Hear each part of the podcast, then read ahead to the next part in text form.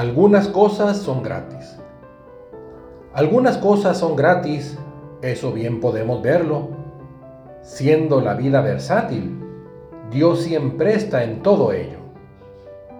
En Edén, Eva y Adán tenían todo para sí.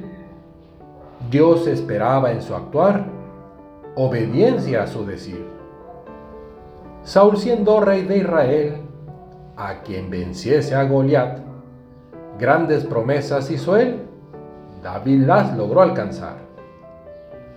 Y cuando el segundo templo, Ciro ayudó a edificar, dando apoyo y fundamento, quien a Israel fuese a tornar.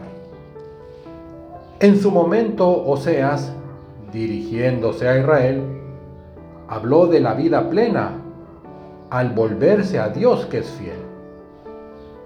Viniendo uno a la verdad, comienza a ser libre así, y al bautismo uno aceptar espíritu sobre sí.